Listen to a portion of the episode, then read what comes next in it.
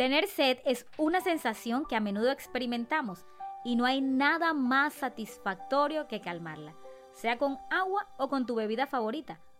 Pero, ¿qué hay cuando el alma tiene sed? Un día, Jesús se encontró junto a un pozo con una mujer que había buscado el amor en cinco hombres distintos y que aún con el que vivía no era feliz. Había ido por agua para calmar su sed, pero se encontró que sació su necesidad más profunda, su sed espiritual.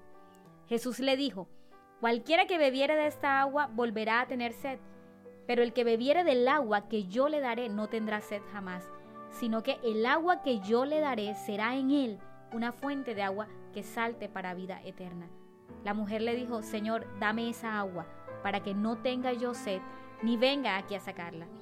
Esta mujer estaba sedienta de amor, de aceptación y de muchas cosas, y había tratado de saciarlo con unas relaciones que no lograban calmarla.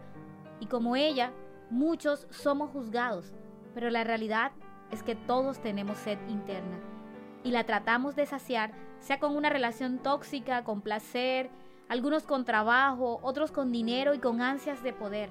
Y aunque tratemos de negarlo, solo nos basta examinar nuestras emociones, nuestras relaciones y aún nuestras reacciones.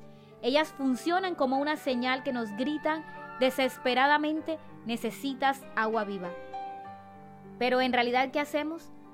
No tomamos agua sino bebidas azucaradas que nos dan placer por un tiempo, pero no calman la sed. Nos sentimos solos, vacíos y consumimos alcohol solo postergando la sed. Decimos, todavía no es el tiempo de acercarme a Dios. Así como cuando tenemos nuestro termito de agua en el día porque sabemos que es saludable, que debemos tomarlo, pero al final del día queda casi siempre por la mitad. Pero una vez Jesús calma tu sed, no vuelves al mismo pozo. Y aunque te critiquen y se burlen que tu religión no te lo permite, tú lo único que sabes es que ya no tienes sed y por eso no vuelves a tomar.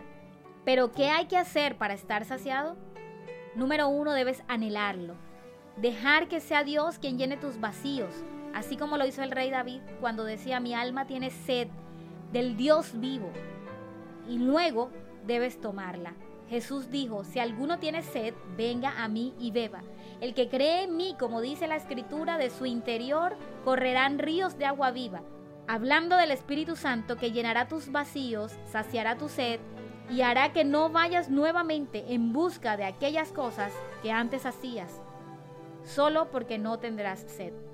Todo lo contrario, estarás lleno de vida y de bendición para otros. Lo que está en ti ahora ayudará a calmar la sed de muchos. Por eso dile, Señor, tengo sed. Quiero conocerte, Jesús, de tal manera que calmes mi sed y que tu espíritu llene mi vida. Dios nos bendiga.